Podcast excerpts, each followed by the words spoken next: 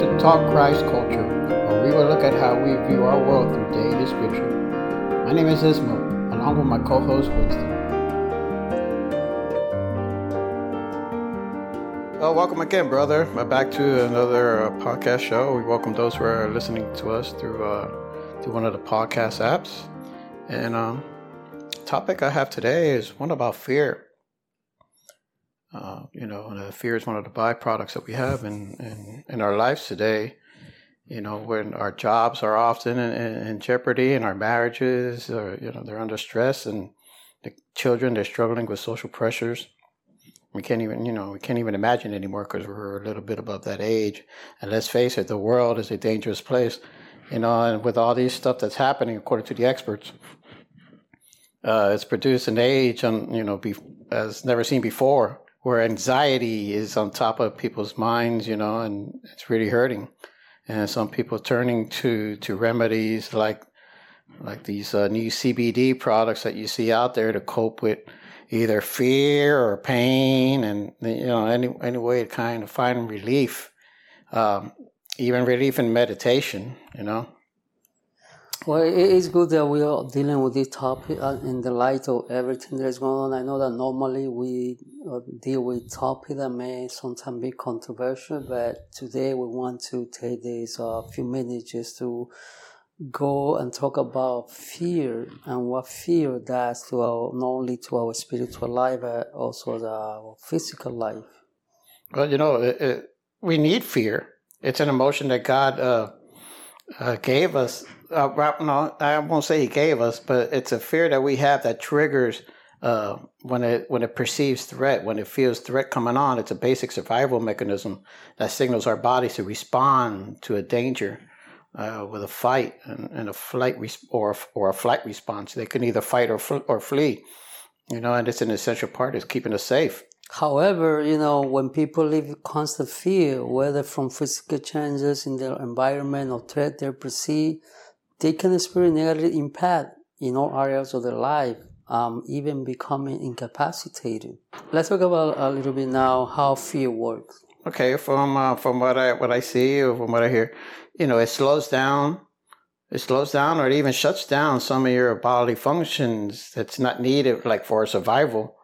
Uh, it shuts down our, like our digestive system, and on the other hand, it could sharpen our functions.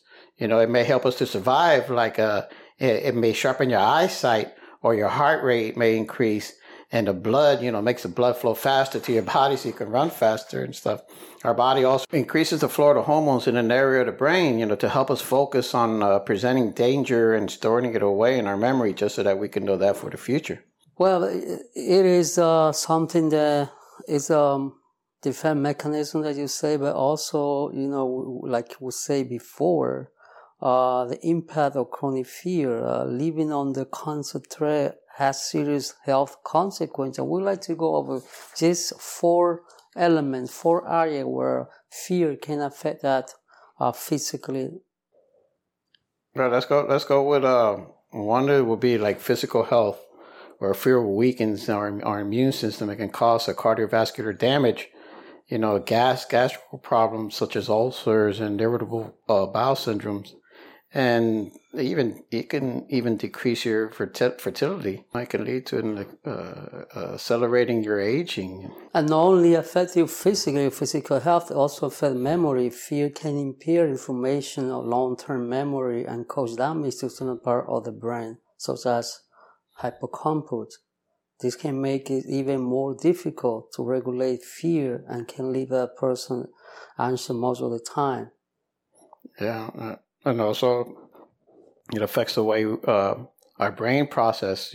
Uh, fear can it can interrupt the processes in our brain that allows us to regulate these emotions and read nonverbal clues and other information presenting to us. Reflect before acting and acting eth- ethically. This impacts our thinking and decision making in negative ways, uh, leaving us susceptible to intense emotions and, and impulsive reactions all, uh, of these things uh, causes us to to uh, to act uh, inappropriately. And also affect on mental health. You know, of the consequences of long-term fear include fatigue, critical depression and PSTD. And that's why, you know, we've seen a lot of people at young age now being diagnosed with dementia, Alzheimer, because of the fear, being in constant stress, uh, that affect your mental health. Well, if, if you hear a lot on, you know, enter uh, cyberbullying, they're being bullied for one reason or another, whether it's because they're they're changing, uh, they're becoming trans transgender sex, or because of this or because of that. They're being bullied, and a lot of these kids, for some reason, uh, nowadays they're being they're being bullied to a point to where a lot of them are committing suicides or they're turning to other kind of medications. CBD, we mentioned CBD earlier. You, if you walk through the mall, you see a lot of them kiosks that sell that kind of stuff. You know, everywhere. That that is uh, the you know the the you know that all the day everybody is going into that because people are seeking for way to cope with fear. And you know, one thing that I would say that fear paralyzes you. You cannot think. You may have a situation where you can uh, have the solution from you because fear paralyzes you. Uh, fear also have a negative effect in the immune system. When people are in constant fear, that uh, suppress the immune system. And when the immune system is suppressed, you are vulnerable to any kind of disease, any kind of illness. Well, if you if you think about it, the idea I think of CBDs is to stop pain. Uh, I forget what you call them. Things that that they're nerve blockers to prevent from pain from happening. So imagine this CBD is cannabis, okay, and it's a, supposedly the good part of cannabis that is used to block the nerve endings so that you don't feel pain in certain situations. Imagine if you accustom your body to something like that, it will affect your immune system. You think, you, you know, there's a reason why we uh, receive pain. It's our body letting us know that hey, something is wrong. Something is wrong. And not only that, it's like uh, like any other kind of medication where you become resistant to that. There is going to be a time that that won't help you either. You have to come to something stronger than that, and you are even carrying more damage to your body. Well, I was getting ready to go. I was getting ready to go there because what is the next step after after CBD will be actual marijuana. You know, now you have to, CBD won't be enough. You have to go into the full strength of uh, the cannabis. And I think that's where it maybe even become more of a danger. Uh, as people of faith, people who believe in the Bible and people who believe in the, uh, in the life of creation, uh, we don't find our relief from stress or fear, you know, in CBD or any kind of or the or the sources that always through the ages the Bible have been the source for us to deal with and cope with fear. And we don't want to play super Christian here because, as you know, people in the Bible, those people that characters in the Bible, also they have moment of fear, moment of depression, moment of anxiety, but they they trust in God, they put a faith in God, and we would like to share some passages from the Bible that we be encouragement for those who are listening to. Maybe they are dealing with fear, fear of what's going to happen now in United States. We see the COVID number raises again. We see all the distress uh, in Europe and other part of the world because people have a lot of anxiety. What's going to happen next? Uh, how the economy going to react if we have another shutdown. Uh, we have all the people we anxiety because some of the jobs, some of the company now I'm trying to uh, even uh, state governments trying to make uh, mandatory the vaccines, and people have different view on that, and that also is adding more fear and more anxiety to people. Uh, yeah, yeah, and you can imagine, you know, when you say anxiety, I, I think of Matthew eight. Um, he goes, "Why why are you afraid? Oh, you have little faith, you know. And then he gets up and he rebukes the winds and everything, and, and he calms the sea. And it's pretty much, uh, he, she's pretty much telling us, listen, I got this. I got control of this. People may think that he doesn't, uh, doesn't have, you don't have enough faith in him, but he's letting us know that I can control these things. It may look bleak the situation. But if ultimately you have your, your, your faith in Him, you're good. You know, also remind me Psalm 34, 4 and 5, to say, I saw the Lord and He answered me and delivered me from all my fears.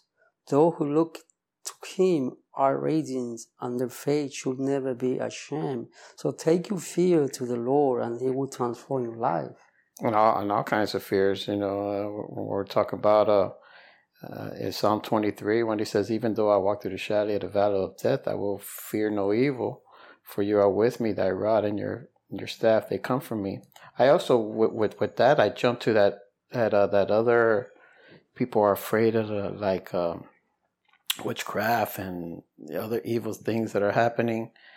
And I always go to that one verse. I can't think off the top of my mind, but uh, it says, uh, If he is with me, who can be against me? As far as if you have Christ, what what fear can evil do to you? It's like Psalm 27 1 say, The Lord is my light and my salvation. Whom should I fear?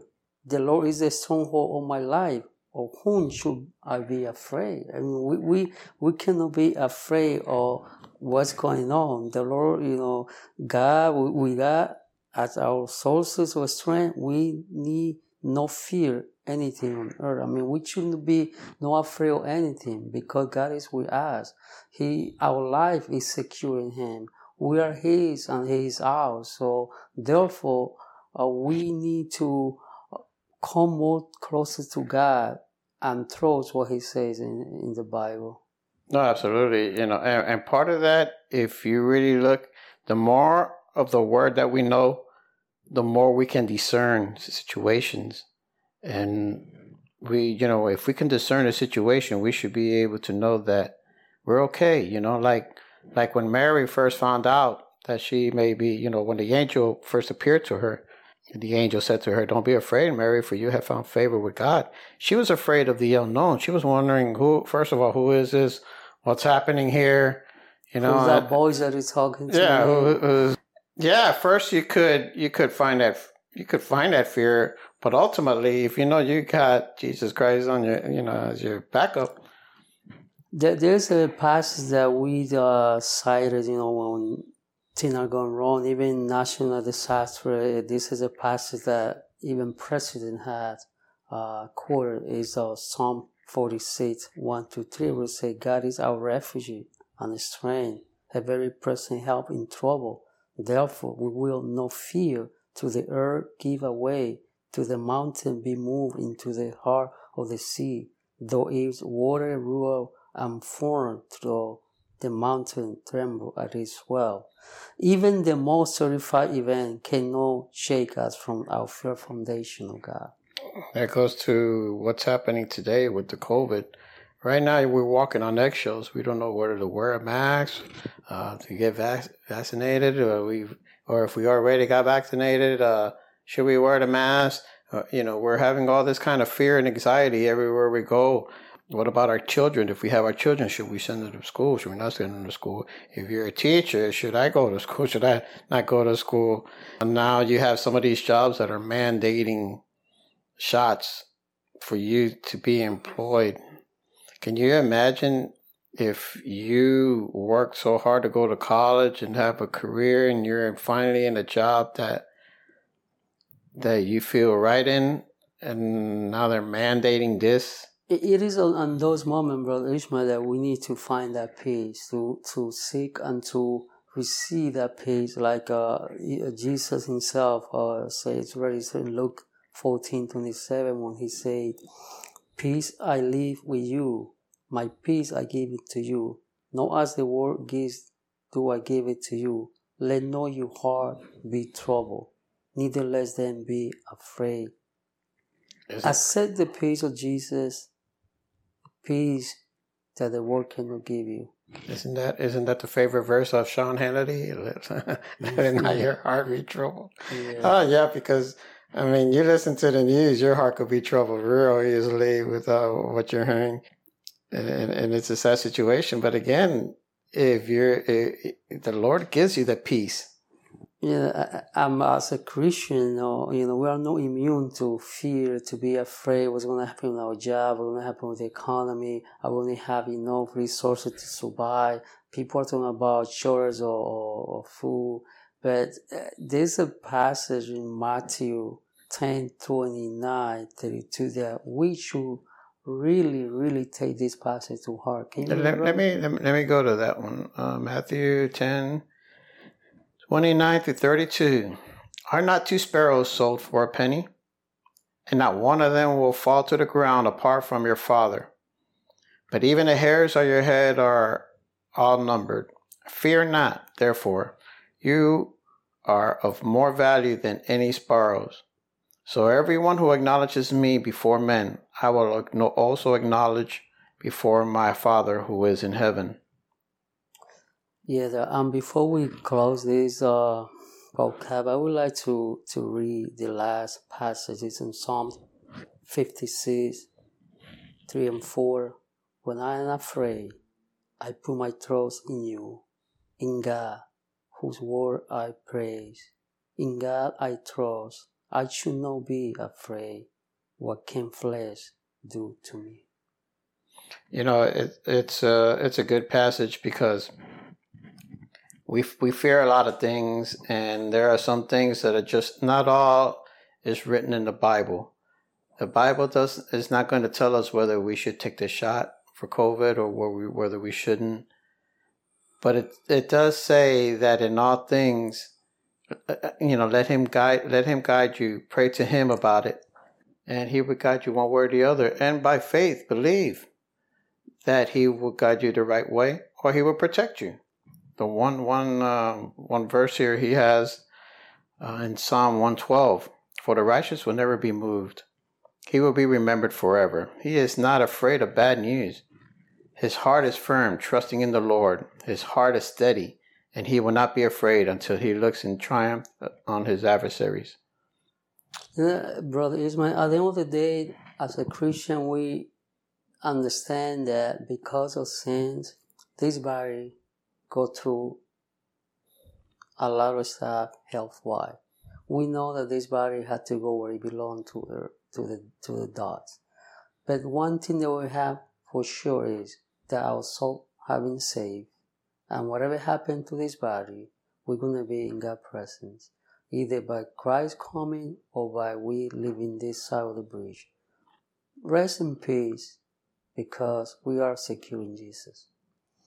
Yeah. Um, well, I'm, I'm glad we did have this because there's a lot of people that are out there. They are suffer, suffering through through these um, emotional stress and anxiety because of uh, either COVID or or like anything else in their lives. And you know, we pray that that they seek the Lord, you know, for guidance and for redemption, restorations, um, uh, for forgiveness. First of all, if anything so all I can I can think of. You know, not count on CBDs and other medicines to kill the pain, and uh, because those are just temporary. The same way we're talking about CBD, it could be alcoholism, it could be drugs. Uh, listen, rest in Jesus, and everything will be okay. May God bless you with peace, with joy, and with faith. Well, uh, let us give thanks to our sponsors in Victoria en Jesus, uh, located at 800 Northwest 102 Avenue, Pembroke Pines, uh, 33026. Their email is victoria n en jesus org at gmail.com. Their number is 786 401 2442. They have services on Sunday, Spanish services at 2 o'clock uh, p.m. and Bible studies on Wednesday nights at 7:30 p.m. Contact them and, and call them with any questions that you have. Also, if you have any questions for us, uh, please email us at talkchristculture at gmail.com or you can call, leave us a message or text at 305 510 2699 with any suggestions or input that you may have. You. Let's uh, let's close out in a prayer.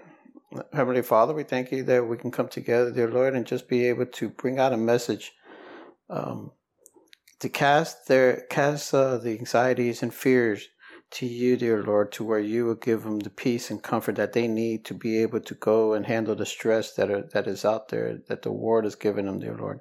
And let the people realize, know that you are the one that can give them the peace that they need. Bless those listening, dear Lord, and uh, we thank you in the name of Jesus. Thanks for listening. Please subscribe to our podcast and share with those family and friends who might benefit spiritually. Email us with questions at talkchristculture at gmail.com. Until next time, God bless.